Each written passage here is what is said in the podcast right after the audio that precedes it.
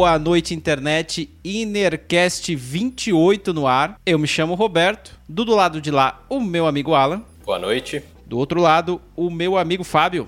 Oi. E no programa de hoje você já sabe do que a gente vai falar, porque tá escrito aí na, na descrição do podcast ou do vídeo, se você estiver assistindo o vídeo. Mas antes de começar, eu quero te pedir a gentileza de nos seguir nas redes sociais, se possível. Instagram e Twitter. É só bater Innercast Podcast lá que você vai encontrar a gente. Segue a gente para você poder acompanhar novidades, cortes. Essa semana a gente publicou alguns cortes aí de episódios passados e de repente você assiste um corte desse ou escuta e tem vontade é, ou se interessa por assistir o episódio completo. Faça isso que você ajuda a gente. Peço ainda, se você puder compartilhar a gente, isso ajuda bastante. A gente conseguiu alcançar os 30 inscritos esse mês e a gente quer mais. A gente quer, inclusive, não ter que chegar no trigésimo episódio só com 30 inscritos, porque senão vai ficar um episódio para cada um. Então, se você puder dar essa força aí e compartilhar com alguém que você acha que vai gostar, a gente fica muito agradecido. Se você estiver escutando a gente aqui no YouTube, você pode passar lá no Spotify e escutar a gente enquanto você lava a sua louça. Se você estiver no Spotify, você pode dar uma passada no YouTube para ver a nossa cara falando esse monte de besteira aqui.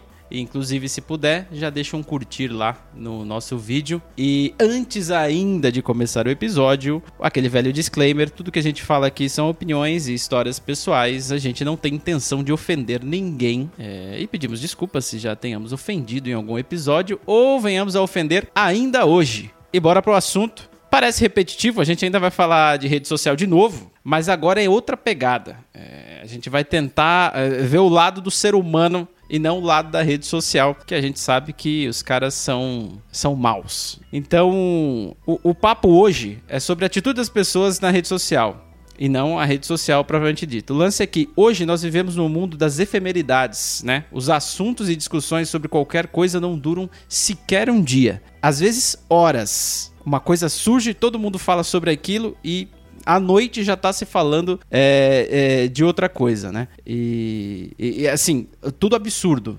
Um absurdo é pior do que o outro. E nessa velocidade surgem os especialistas de tudo.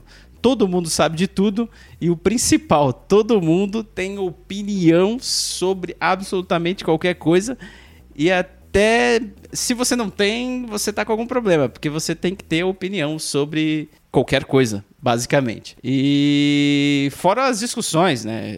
São discussões. É, quem nunca discutiu numa rede social com alguém sobre determinado assunto? É, porque pensava A e a pessoa pensava B e aquilo descambou para uma discussão virtual é, de teclados. E, e, discutir é importante, debater ideias é importante, conhecer pontos de, vi de vista é legal, entender o outro lado é legal, mas a gente está conseguindo fazer isso? Será que a gente consegue ainda fazer isso daí? E a pergunta que fica é: será que vale a pena permanecer num ambiente cada vez mais dividido, onde todo mundo é especialista em tudo e principalmente todo mundo tem opinião sobre tudo? Será que vale a pena continuar permanecendo numa rede social e ter esse tipo de conflito? Porque isso faz mal. Eu, por, esse, por experiência própria, posso dizer que faz mal você ficar discutindo o assunto toda hora na internet. É meio saco. E aí eu pergunto para vocês aí, vale a pena continuar nesse, nesse meio? Será que não é melhor desligar tudo e fechar a porta e ir embora? Olha, foi justamente por é, saber que não, que muito recentemente eu saí do Facebook. Eu desativei a minha conta, né? Como, como já fiz outras vezes, como tantas outras pessoas já o fizeram também. Mas dessa vez está durando mais. E, e, e eu é, temo dizer, ou eu me alegro em dizer, que dessa vez é definitiva, porque realmente estava me fazendo muito mal esse. Não é só a questão de estar lá um tema polêmico ou de estar tá uma discussão acontecendo com alguém que eu conheço. É o convite praticamente feito diariamente para que esse tipo de discussão infrutífera sobre visões, opiniões, ideologias, etc., aconteça a todo momento. O próprio algoritmo dessas redes sociais, e eu acho que nesse papo eu, eu gostaria, é, junto com vocês, de me distanciar cada vez mais dessa questão técnica, né? Mas entrar mesmo, como o Beto falou aí, na questão humana. Mas enfim, é, existe uma, uma proposição, uma proposta para você ver uma notícia, você segue determinadas. Uh, determinados perfis de notícias que já tem uma manchete feita para incitar a divisão nos comentários. Então, é essa pegadinha conjunta que é feita entre a, a, própria rede social com os produtores de conteúdo para as redes sociais, que muitas vezes são. É, enfim, produtores de notícias, eles trazem um fato, mas descrito de um jeito que eles sabem muito bem que vai gerar uma certa polêmica. É isso que dá para eles os, cliques e, enfim, o, o ganha-pão. E aí você se sente com vontade de ir lá e deixar o seu pitaco. Pode ser que você deixe seu, só o seu pitaco e fique por isso mesmo, mas você vai ver que a notificação vai estar tá lá daqui 5 minutos de outra pessoa que simplesmente quer combater aquilo que você falou porque você provocou. E é, começa uma bola de neve que de repente você se vê embrenhado nela. E o que me motivou a, a sair do Facebook foi por que, que eu tô é, é, caindo nessa armadilha todas as vezes, sabe? O que, que é que tá disparando em mim? Qual é o gatilho que tá me trazendo de, direto para discussões com pessoas que eu nunca teria e, e inclusive para falar coisas que de repente eu não falaria, né? A gente tem esse essa questão atual de você ter avatares e letrinhas, você despersonaliza mesmo os seus é, seus interlocutores, né? E, e são só é, são só opiniões aparecendo numa telinha descritas ali na, na vertical e você vai vendo elas uma abaixo da outra, uma abaixo da outra, uma abaixo da outra. Você pode curtir, você pode responder, você pode fazer o que você quiser lá. E aí isso, isso vira um, um ciclo que eu resolvi quebrar. Eu sei que não tem nada de especial uh, no que eu fiz. Uh, vocês mesmos uh, não também não estão mais nessa, nessa rede já há, há, muito mais tempo que eu, mas eu me peguei entendendo finalmente o porquê de eu não querer estar tá lá. Né? Você às vezes fala, ah, isso tá chato, ah, eu não aguento mais, ah, não tem graça. Não, não foi isso, foi um motivo um pouco maior e foi um desconforto com a minha própria atitude em relação a, a, internet e as redes sociais e a forma como eu estava interagindo que, que me fez uh, que me fez querer parar. Então acabei tendo uma, uma acabei precisando olhar para dentro para entender o que, que motiv me motivava a fazer esse tipo de coisa e se parar com isso uh, ajudaria o meu bem-estar, o andamento da minha vida, enfim. E a, a, a conclusão a que eu cheguei uh, já não tão recentemente é que faz bem sair uh, do Facebook uma rede em que uh, existe a incitação a, ao debate infrutífero, porque é disso que essa rede vive. Existem outras, claro, existe Twitter, existe Instagram, que é do próprio Facebook, sim, só que a estrutura, a própria estrutura, a forma de resposta, de, de postagem, etc., como se faz nessas outras redes, é diferente. Ela, ela, elas têm outras propostas. Acontece é, debate absurdo lá dentro? Claro, mas, por exemplo, um tweet de alguém sobre alguma coisa pode ter um milhão de respostas que a pessoa vai ver um, uma ou outra, né? É, no Facebook você meio que fica rolando para saber todas porque é, vira uma espécie de, de vício, de hábito uh, maléfico, assim. Então, tendo a pensar que saída do Facebook ajuda muito a saúde mental das pessoas. O Fábio, eu acho que o Fábio você nunca nem participou do Facebook, nunca foi. Eh, nunca te chamou atenção, né, Fábio? Eu já participei sim, mas a contragosto. E eu não fiquei por muito tempo, não aguentei, não consegui. Mas acho que foram duas vezes que eu entrei no Facebook. É... E nenhuma das vezes eu quis, né? Uma foi porque eu queria fazer divulgação de alguma coisa, outra foi porque, tá, vamos ver como é que é isso, ver se encontra alguém, se acho pessoas do passado, como o pessoal fala que acontece, mas aí quando você vai ver é um inferno e aí eu caio fora. Não, para mim é, é, intolerável em diversos patamares. É, ele tem todos os problemas numa rede social que o Alan já descreveu, que é uma coisa infernal, né, no qual eu me sinto idiota porque eu sou um, um, alvo do corporativismo dentro da rede social. E depois que eu sou um cara extremamente misantrópico, eu praticamente não gosto de ninguém e das pessoas com quem eu convivo na minha vida social, que eu tenho uma, uma boa convivência, você vê na rede social que é, as pessoas só mostram o pior de si, o que elas têm de mais idiota. E, e não é uma opinião objetiva, porque sou só eu, e se todo mundo tá na rede social e tá divertido, provavelmente o problema sou eu. Mas assim, os papozinhos são muito rasos, é muito cretino, não tem nada que me interessa ali, eu não gosto de fofoca, então eu caí fora. Faz sentido. Você, você não ficou muito tempo nessas tentativas, né? F- Tipo, foi, foram meses, né? É, meses, poucos meses, no máximo. Entendi. É, o Facebook, na, eu lembro que no início, você falando isso daí, eu lembrei que no início tinha essa pegada mesmo de você reencontrar pessoas das antigas. É, gente que você estudou, é, até parente, né?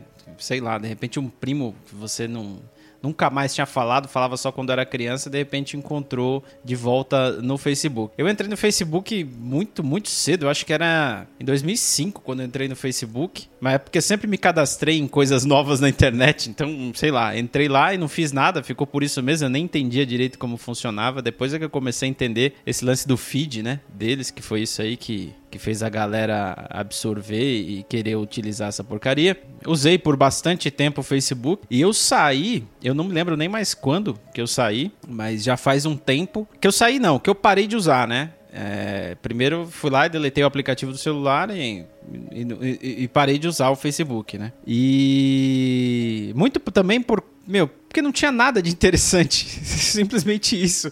Fábio resumiu bem, assim, as pessoas colocam o pior. Então não tinha nada, nada, absolutamente nada. E o, e o Facebook, ele, eh, um dado momento, ele, por um tempo ele foi muito, eh, você via muito coisas das pessoas mesmo. Então o cara, o cara colocava uma foto, aí eh, não sei como que era a pergunta, né? Como você está se sentindo? Então a pessoa escrevia alguma coisa lá. Só que assim, de uma, de uma época, eu acho que foi 2013, 2012, o Facebook virou única e exclusivamente compartilhamento de notícias ou de links de sites de qualquer coisa. Então você rolava o feed, era só manchete. Tal, tal, tal, manchete, manchete o tempo todo. Então você não via mais nada sobre ninguém.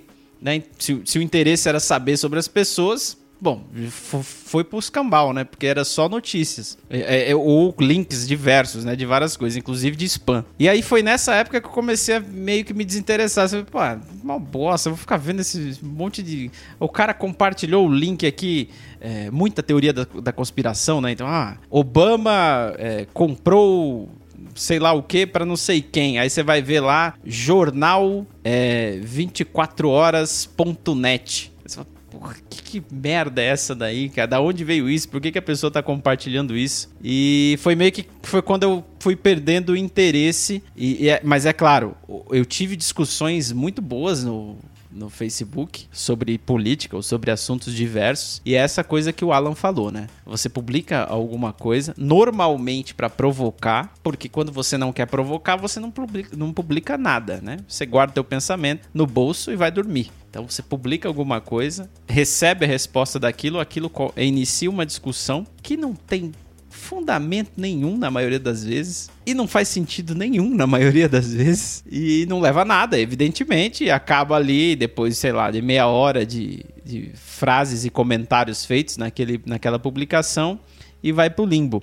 Só que isso com o tempo, eu notei, pelo menos em mim, que isso vai gerando um desgaste, cara, tão chato. Porque você tá é, é, discutindo ali na internet, você tá no Facebook ali ou qualquer lugar, você tá discutindo com alguém, só que o teu ambiente ao teu redor não é um ambiente de discussão. Às vezes você tá em casa, na sala com o teu filho, com a tua filha, ou com a tua esposa, ou com qualquer pessoa, com um familiar. Então você tá ali no ambiente é, discutindo e a pessoa nem tá sabendo o que tá acontecendo. Aí a pessoa que tá do teu lado pergunta alguma coisa, você responde até meio ríspido. Pergunta as horas, você, ah, sei lá que horas são. E aí, meu, peraí, você tá discutindo com quem? Eh, Tá, tá, tá estressado por quê? Isso, meu, já aconteceu comigo, eu tenho certeza que deve ter acontecido com vocês, porque é uma coisa do ser humano, né? Você tá envolvido ali num conflito, não, meu, não importa quem te chama, você acaba respondendo do jeito errado. Isso aí tem nome. Isso se chama Síndrome de Alguém Está Errado na Internet. Exatamente. Você, é isso mesmo, Fábio. É, quando você está discutindo na internet, é óbvio que você está certo. E é óbvio que a outra pessoa está errada. E lá do outro lado é a, me é a mesma lógica. E isso foi gerando um desgaste em mim, assim, que eu falei, ah, meu, quer saber? Eu,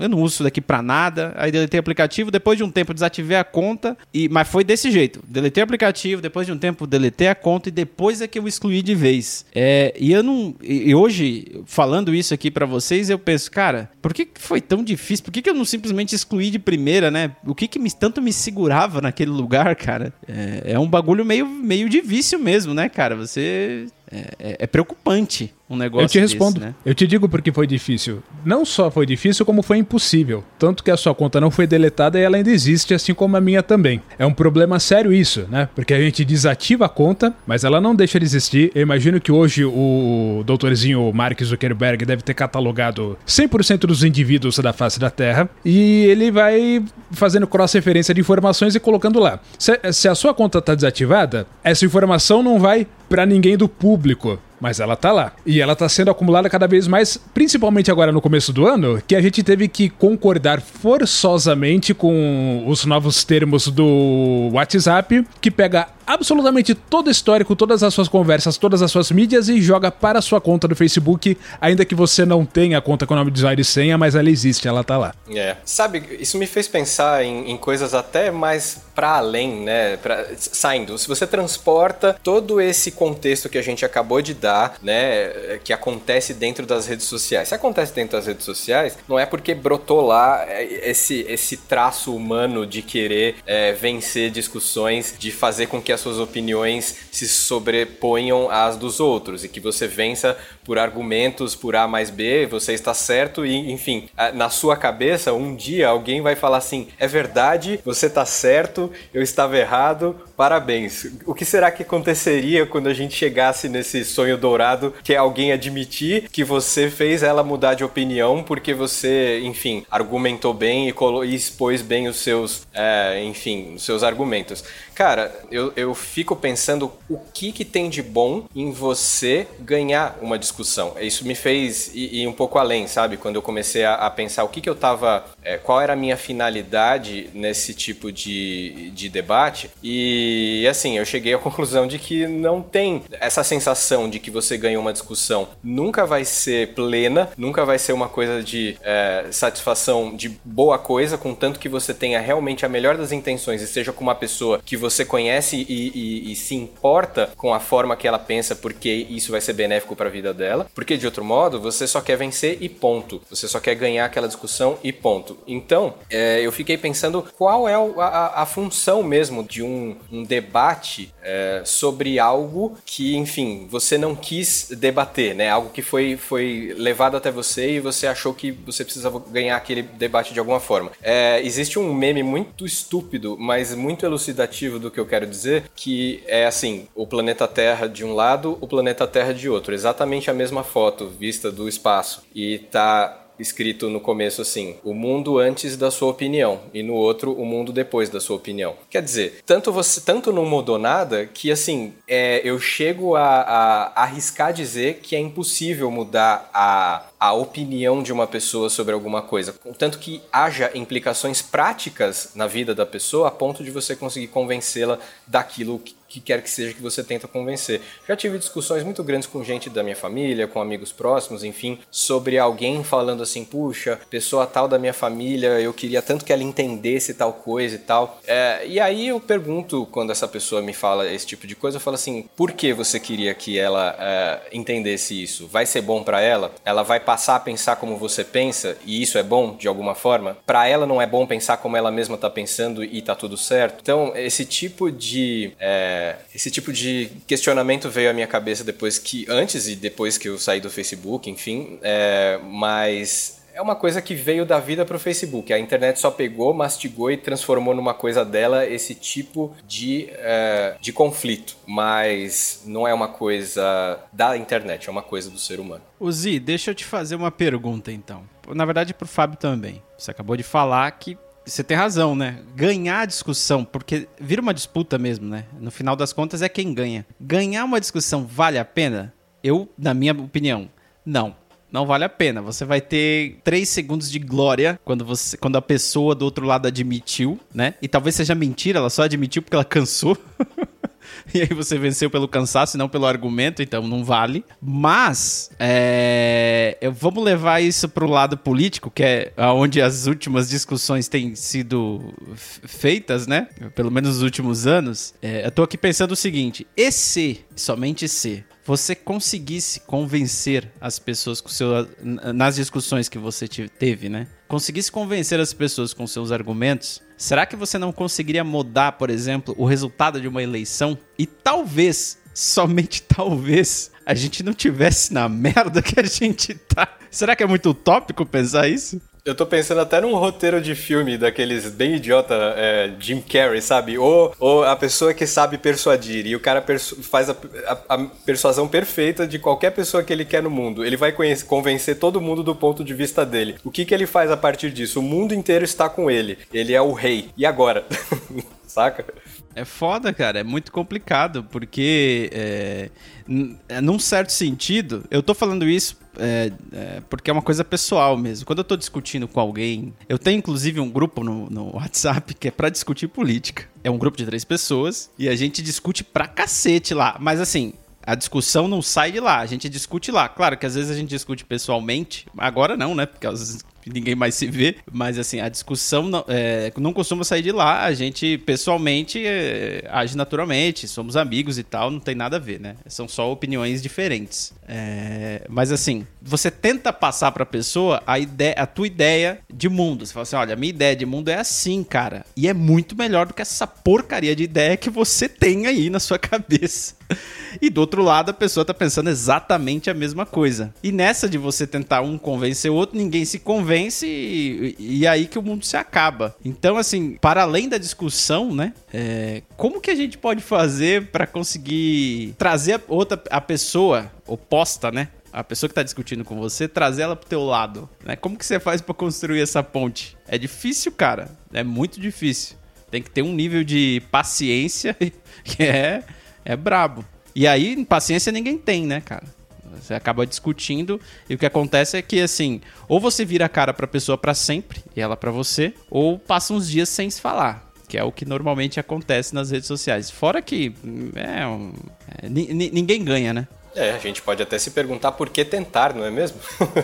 por que tentar criar essa ponte quando é, você vê que ela não tem sustentação, ela não se firma em lugar nenhum. Mas de, de, pensando nisso, eu, eu queria pensar outra coisa em cima disso também. Às vezes, pessoas que não gostam de discutir posicionamento político, ideias, porque pelo jeito um grupo com três pessoas como que você tá, Beto, as pessoas gostam de discutir, vocês curtem, né? Vocês estão fazendo isso por, por, por livre espontânea vontade, vocês criaram esse grupo com essa finalidade. Isso é muito, isso é muito frutífero, isso é muito interessante. A gente aqui tá fazendo um podcast, três pessoas, às vezes divergimos, com certeza, mas no mais a gente sempre fica aqui tentando encontrar con, é, consenso, porque a gente está fazendo algo em conjunto, algo pra, com um fim em comum. Mas tem gente que apesar de suas opiniões e é, pontos de vista extremamente rígidos é, e, enfim, antiquados, etc. Você pode dar a qualidade aí, o adjetivo que você quiser para a opinião da pessoa. Mas enfim, ela tem, é super rígida,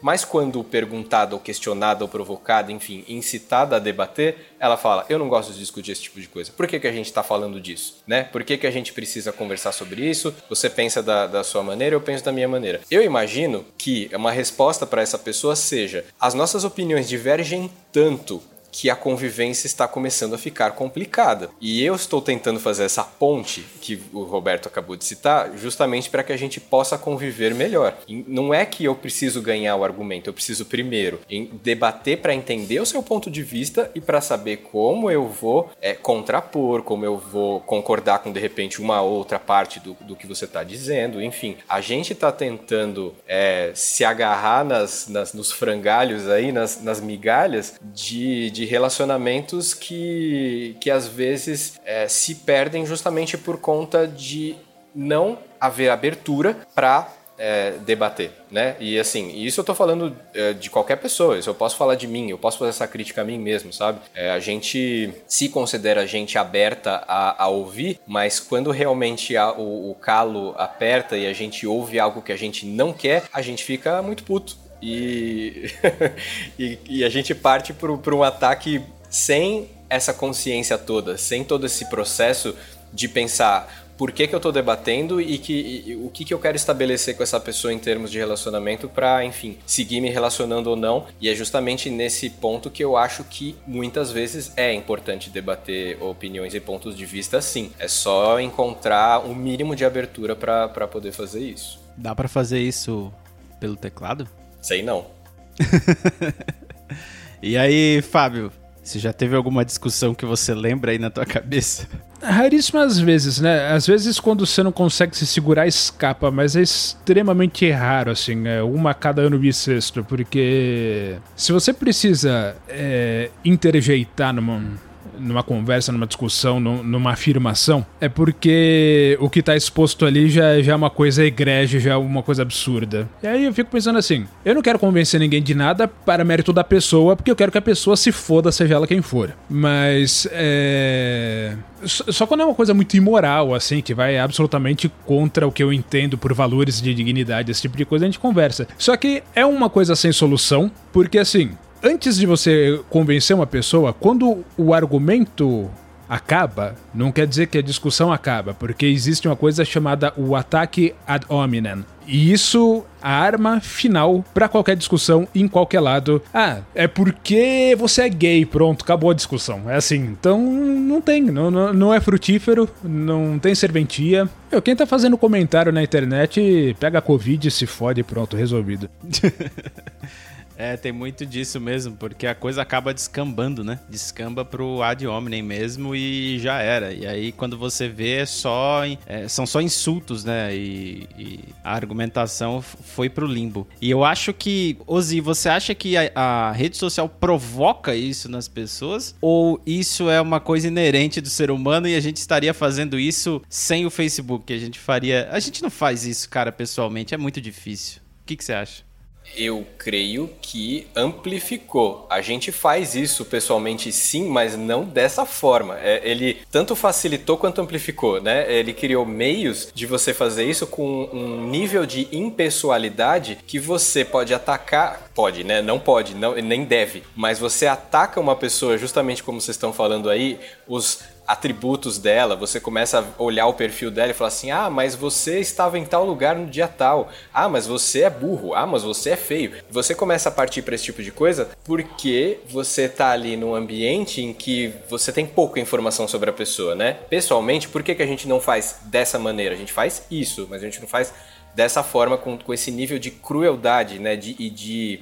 É, de secura, né? Porque na rede social você tem um avatar, você tem umas palavrinhas. Essa é a pessoa e a pessoa é a opinião. Né? Acontece que você não tem contexto sobre ela quando você não a conhece. Quando você está falando quando, com pessoas que você conhece, com amigos, com familiares, etc., você conhece a pessoa antes e depois você vai conhecer aquela, aquela opinião dela, né? As coisas se invertem. Então, a rede social ela fabrica um ambiente em que se pode fazer essa inversão, em que você conhece o que ela pensa antes ou que ela quis falar naquele momento, não exatamente o que ela pensa, antes de conhecê-la. Então, as redes sociais, é como eu falei, amplificaram e tornaram isso um, uma mídia, né? Um, um, jeito de, de você fazer isso digitalmente com muito mais facilidade. Então, eu sinto sim que a, as redes sociais convidam você, de uma certa forma, a, é, com o seguinte cartão: é, entre e seja cruel, sacou? Porque quanto mais cruel você for, mais você provoca esse tipo de discussão e mais eles é, lucram ali com a, toda essa interação acéfala que, que a gente acaba propagando dentro das redes.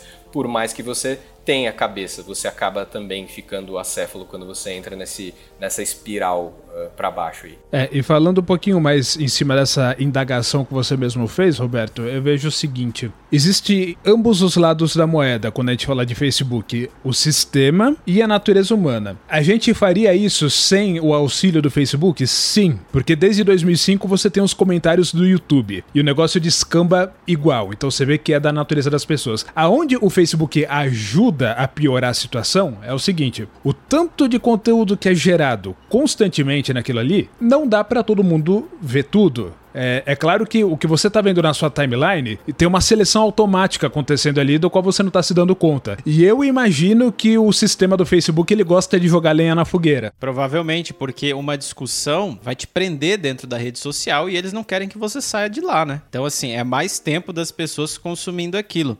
Inclusive para você que quer ouvir o nosso episódio sobre redes sociais ou redes comerciais, episódio 10 vai aparecer aí em cima, em algum lugar aí, é só clicar e, e, e escutar o episódio em que a gente fala sobre esse lance do algoritmo aí que o, que o Fábio acabou de comentar, que é, nada do que aparece no feed é por acaso tudo aquilo está muito bem calculado. Mas voltando ao assunto, o lance de você eh, que você falou, Zi, é porque assim, a distância, cara, você não tá na frente da pessoa. A gente já falou isso aqui. Você não tá na frente da pessoa, velho. Aquilo é zero empatia. Se você já não é uma pessoa que trabalha a empatia, que exercita a empatia, melhor dizendo, meu, através da tela de um celular ou de um, de um computador, é aí que você não vai exercitar mesmo, porque você não tá vendo a pessoa mesmo. Fora que tem aquele lance de que assim, o que você tá lendo, nem sempre a pessoa tá falando no tom do que você tá lendo, né? Você tá lendo, sei lá, a pessoa escreve bom dia com letra maiúscula. Quando eu vejo um bom dia em caps lock, caps louco, pra mim a pessoa tá gritando, bom dia! Entendeu? Estilo aquele bom dia do, do vice-presidente aí. E tem outro lado, né? É entender tonalidade por texto. Porque aí esse negócio ainda pode piorar, porque tem o, os energúmenos na internet que não entendem sarcasmo e não entendem ironia.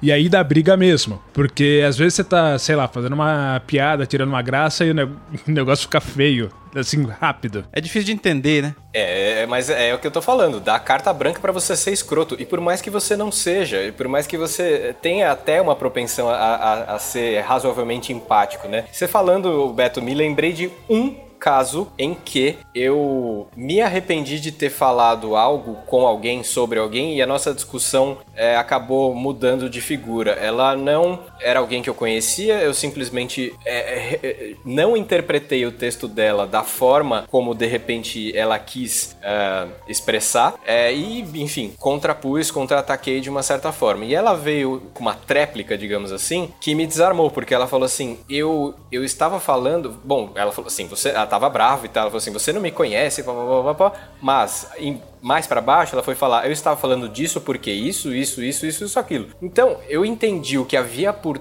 muito atrás do que ela estava falando e que não era exatamente conectado com o que eu estava pensando que era. Então, eu tive que fazer um meia culpa e assim, com to sem a menor, uh, sem o menor orgulho, porque foi foi um uh, exemplo de traço de humanidade que eu encontrei dentro de uma discussão facebookica uh, estúpida, que me fez fez realmente ver, eh, pelo menos sentir um pouquinho do que era a pessoa por trás daquele avatar e por, trás daquele monte de, de, palavrinhas. Então, apesar desse caso, eu não, não vou voltar pro Facebook para encontrar outros desse, porque é realmente uma pepita de, de diamante ali que você vai encontrar, de, de ouro que você vai encontrar de vez em nunca. Mas raríssimas são as ocasiões em que sim, as pessoas é, encontram abertura para ter empatia. Fosse qualquer outra pessoa, ia continuar a discussão. Eu, de repente, parei ali, eu gosto de fazer esse tipo de né, auto reflexão e falar assim, realmente, eu, eu, eu não tava pegando a figura inteira, eu peguei esse recorte aqui, eu saí correndo com ele e eu quis tretar, mas não era, não era bem isso. E, e enfim, raríssimas vezes acontecem, espero que quem ainda está nesse, nesse pandemônio é, tenha a oportunidade de ter alguns pequenos momentos de interação um pouco mais humanos do que, é, do que a maioria é, costuma ser. É, e uma parada que eu tava lembrando aqui, as nossas opiniões são nossas opiniões, não cada um tem a sua sobre determinados assuntos. Enfim, a vida é assim. É, só que as redes sociais elas trabalham, como a gente já comentou aqui, o reforço dessa sua opinião, né? Então você é alimentado e retroalimentado sobre coisas que provavelmente você vai concordar, certo? E aquilo vai te dando, na minha opinião, um grau de certeza tão grande sobre é, as suas convicções e aquilo que você tem de opinião, que na hora que você encontra o contrário, na hora que bate uma coisa diferente, você tá com tanta certeza que, meu, não importa o que aconteça, é você que tá certo e o cara do outro lado, a pessoa do outro lado é que tá errada. Só que, do outro lado, o cara tá passando pela mesma situação que você. Porque a opinião dele é totalmente diferente da sua. Mas na, no timeline dele lá na, no feed, todo, tudo que aparece são coisas que reforçam aquela opinião dele. E no final das contas, a porcaria do Facebook vira um ringue desgraçado, né? E, e assim, a gente tá falando do Facebook, mas eu acho que qualquer rede social aí deve usar esse tipo de algoritmo para poder fazer isso, né? Não, não deve ser um, uma exclusividade do Facebook. É por isso eu acho que os embates são tão fervorosos na internet, porque você é diariamente alimentado com as, as, suas certezas são alimentadas diariamente, o tempo todo, toda hora. É, você rola a barrinha é, e você vê coisas que, que, reafirmam as suas ideias, as suas opiniões, certo? bateu alguém diferente, ó, meu, é, a impressão que você tem é que tudo que você tá vendo, todo mundo tá vendo. Quando alguém confronta você, o que que é natural? Natural que você fale, meu, você não tá vendo tudo que eu tô vendo, você é muito louco, é você que tá errado. E nisso o embate descamba mesmo e vai pros caralhos. Então, assim, voltando, né? Será que o, é, o, Facebook provoca isso na gente? É exatamente o que você falou. O Facebook é um galão de gasolina. A gente já tem esses embates naturalmente, porque cada um tem a sua opinião e, e a vida é assim. Mas aí, o que era um fósforo aceso, o Facebook vem taca um galão de gasolina e o bagulho explode, né? Quem se queima somos nós, né? O Facebook tá lá, numa boa, vivendo a vida dele. Então é muito doido. É uma. É, assim, vou usar essas palavras aqui, espero que me xinguem mesmo, porque eu não tô nem aí. Mas o Facebook exclusivamente é uma rede social muito tóxica, assim, cara. Muito, muito. É um bagulho que descambou, meu, virou uma loucura do cacete. O Twitter também, não, não, é, eu uso porque eu quero saber se o mundo tá acabando. Então eu vou lá, vejo o que, que tá trending lá. Se tem meteoros, tem alguma coisa acontecendo nesse gênero, pelo menos eu tô sabendo. Eu vou me esconder em algum lugar. Mas assim, no geral, as redes elas elas têm um ambiente bem tóxico mesmo, assim, é difícil usar a internet como a gente usava nos anos 90. E eu não tô querendo ser saudosista, ai, na minha época era melhor. Não, não era, era uma bosta, porque a conexão era uma merda, hoje em dia é muito melhor. Mas é, houve um tempo em que a gente conseguia aprender muito mais com a internet, e eu acho que hoje as pessoas perdem muito mais tempo com besteira e, e, e, discussão sem sentido do que de fato conseguir absorver algum tipo de conhecimento, né? Ou, sei lá, aprender alguma coisa. Ainda é possível, né? O problema é que o ímpeto das pessoas em fazer isso morreu, né, cara? De tipo assim, vou entrar na internet para quê? Cê, tem uma pesquisa, eu não, eu não sei se eu citei ela quando a gente falou das redes sociais, que diz que para X% dos brasileiros, que é a maioria, a internet é o Facebook.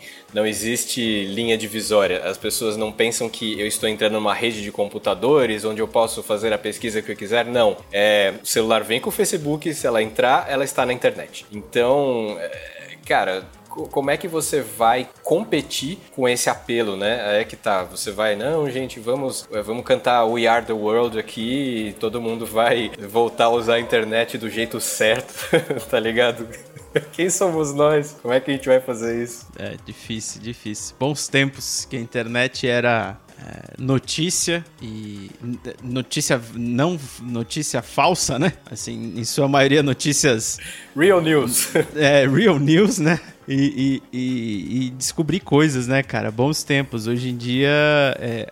se você tá me falando que para a maioria das pessoas a internet é o Facebook, então o conceito de browser e navegação foi pro espaço, né? Não existe mais. É, dar um Google é só para você resolver alguma coisa prática que você não, enfim, minha lâmpada quebrou, é esse tipo de coisa, porque no isso é só isso é só pergunte ao Google, porque a internet é o Facebook. Mas a galera aqui, o único contato com internet é o smartphone, porque não tem computador em casa, pessoal de mais baixo poder aquisitivo, o que eles querem buscar de, de conteúdo, de informação, eles procuram na barra de busca do Facebook mesmo. Nem, não, nem sabe de Google. É verdade.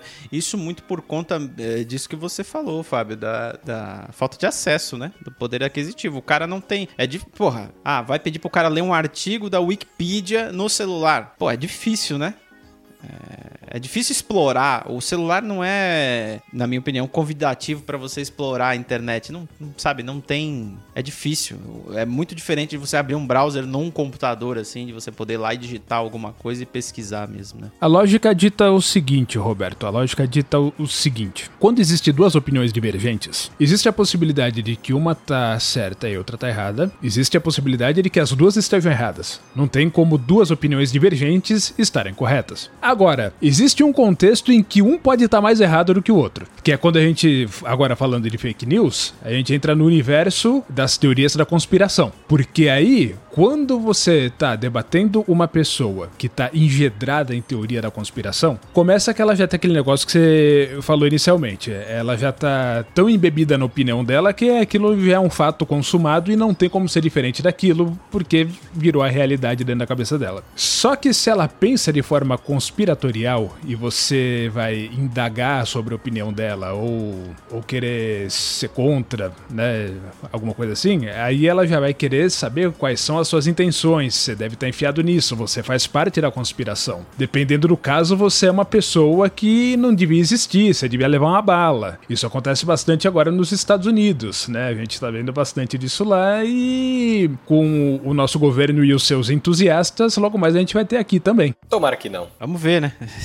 Longe não estamos. Não. É, é, a coisa descamba mesmo, cara. Isso alimenta um sentimento de ódio dentro da pessoa que eu até ia comentar que é a pessoa que é mais fraca, que é a pessoa que tem tendências, mas eu acho que não é não se trata nem tanto da pessoa em si, mas é porque ela é bombardeada com o negócio o tempo todo. Então assim, aquilo é uma certeza é tão certo quanto a água é molhada, sabe? Então, é, o outro tá errado e ele precisa morrer. E aí é para onde a gente vai, pro buraco, né? É, o conselho que eu daria para quem tá ouvindo é o seguinte, em termos de teoria da conspiração. Muita gente bebe teoria da conspiração, mas não sabe, porque não sabe que é uma teoria da conspiração. Acha que é verdade. Então o que eu digo é o seguinte: se você acha que existe um esquema, que tem gente por trás, que tá ferrando com o mundo inteiro, que tem propósitos nefastos, mas para você racionalizar isso e como que é possível esconder isso, e aí você vai levando até pensar que metade da população mundial tá por dentro desse negócio, procura ajuda. Você não tá tão dentro da realidade quanto você acha que tá. A gente comentou aqui que a internet é um lugar legal para você buscar conhecimento,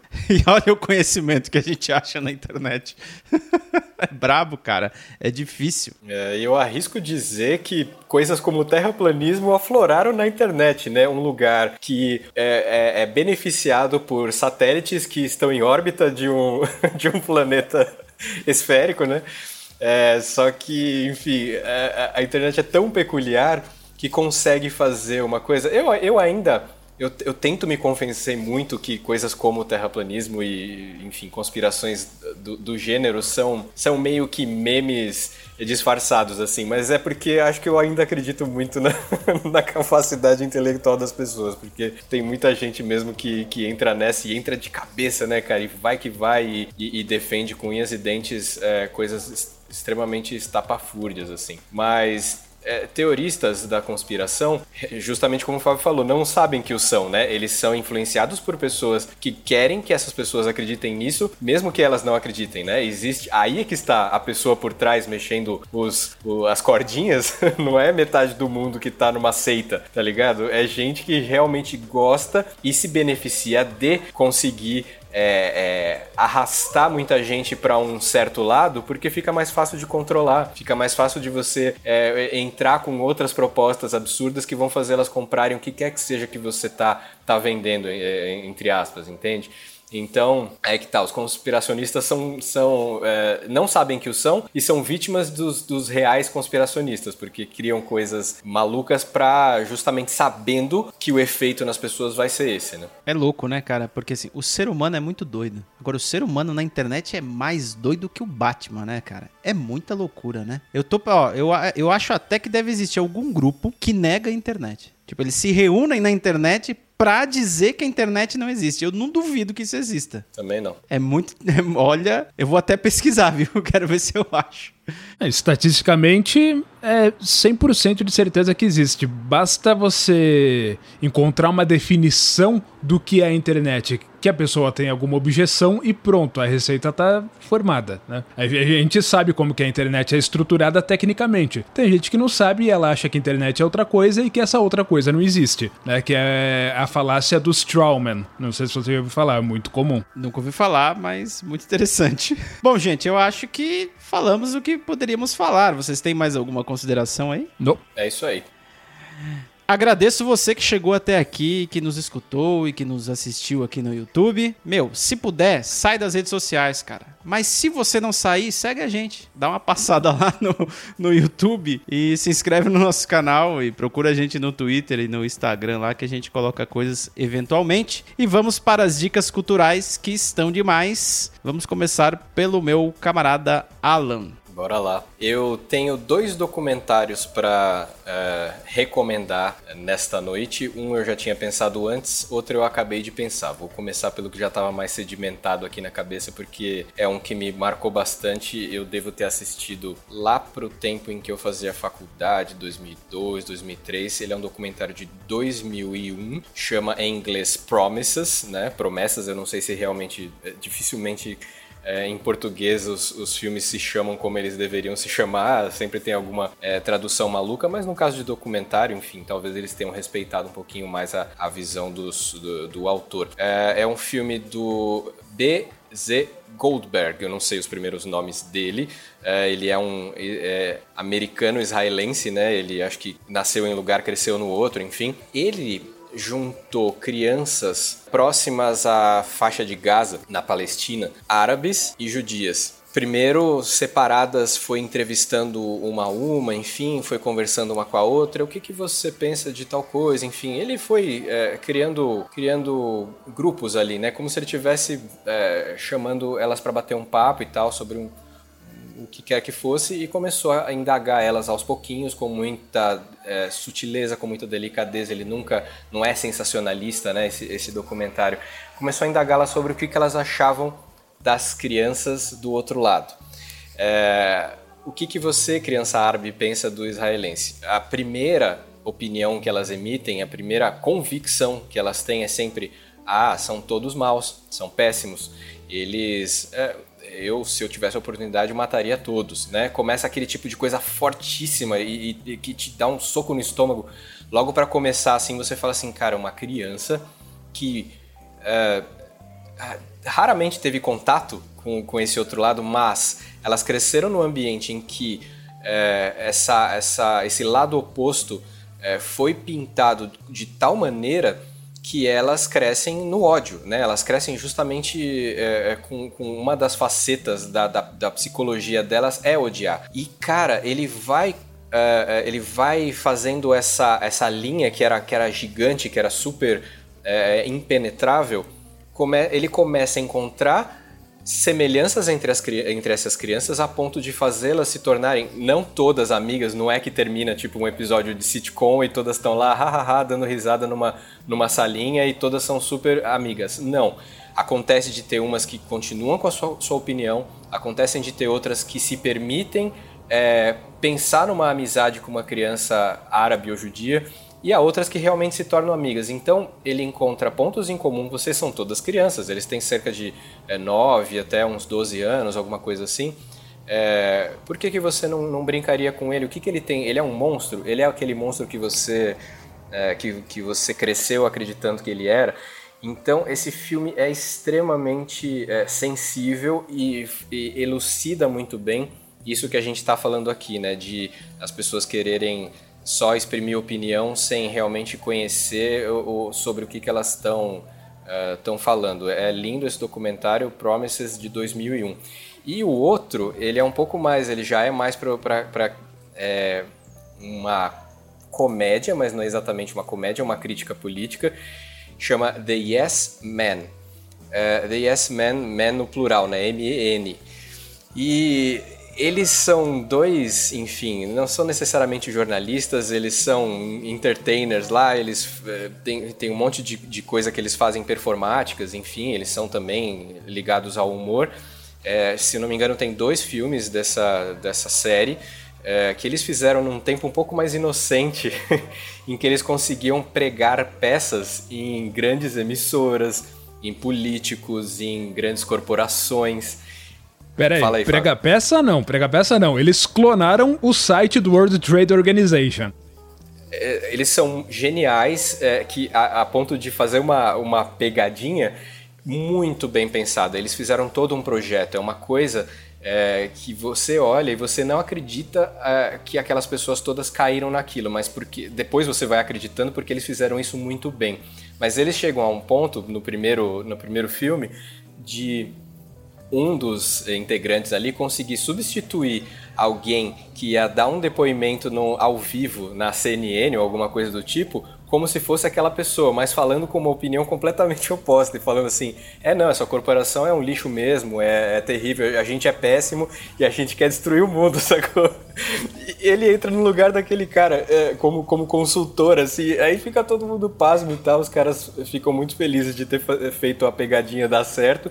E eles fazem várias, assim, então é, é um projeto mesmo, não é, não é só humor, não é para dar risadinha, é para mostrar, realmente expor é, como esse o poder corporativo lá de, de, dessas, enfim, de todos esses grupos que eles querem expor ali é, é, é nocivo e que é, e como que você ainda podia hoje em dia é muito difícil com o justamente por a internet ter se desenvolvido tanto as pessoas, as pessoas poderem checar muito mais informação muito mais rápido naquela época não era tanto mas enfim como você consegue é, expor é, essas pessoas com mais facilidade, você conseguia né, naquela época. Então é um filme de um, de um recorte de tempo muito específico, mas que vale muito a pena é, para você ver do, do que, que eles eram capazes. assim. Então, é, Promises e The Yes Man são as minhas recomendações de hoje. Totalmente demais. É, você que está escutando não precisa anotar no caderninho e nem no papel de pão, é só descer a barrinha de rolagem aí que está lá embaixo as dicas culturais e clicar nos links que você vai chegar é, nas dicas. A minha dica cultural é um filme que eu sequer assisti. Está na minha lista para poder assistir vou assistir um dia, mas foi a indicação de um amigo meu, é, um, um, um, amigo meu que faz a curadoria de documentários e filmes e séries para mim, e eu confio bastante nele, então eu acho que é um filme muito bom. É um filme de 2020 chamado Rede de Ódio, é um filme polonês, e pelo nome já dá para saber do que se trata, né? É um carinha, é um maninho lá é, que provoca muito ódio e muita discórdia na internet. Ele é contratado por uma empresa para poder trabalhar lá é, justamente com isso, né? Por uma empresa não, se não me engano, acho que é, por algum político para poder difamar alguém alguma coisa do gênero. Eu não assisti, então eu não sei. Mas ele me disse que é muito bom. Então fica aqui a minha dica cultural. Rede de ódio. É, vai estar tá lá embaixo. É só descer a barrinha aí e clicar. E vamos para o recado final do meu amigo Fábio. Hoje eu vou sugerir para vocês um filme. Veja só que interessante. Um filme de 1964 chamado Doctor Strange Love. E eu não vou comentar muito do filme para não dar spoilers, mas basicamente é o seguinte: imagina o seguinte, seja lá quem for que esteja ouvindo. Você faz parte de uma espécie parasítica que está destruindo o mundo, que está destruindo as outras espécies e que está se destruindo como espécie, tá? É, é um problema crônico que não tem solução. A razão pelo qual eu estou indicando esse filme é porque ele propõe um final idealístico para a desgraça que é ser humano. Stanley Kubrick, esse filme é fabuloso. Assistam mesmo. Fabuloso. E é uma comédia, né, cara? É Peter Seller, né? é fantástico, cara. É fantástico. Assista. Qualquer coisa que a gente puder falar desse filme aqui não vai ser o suficiente. Você tem que assistir, porque é um filme muito bom. E é isso aí. É, agradeço você que nos acompanhou até aqui. Pedimos desculpas pelo tempo desperdiçado e tchau. Tchau. Falou.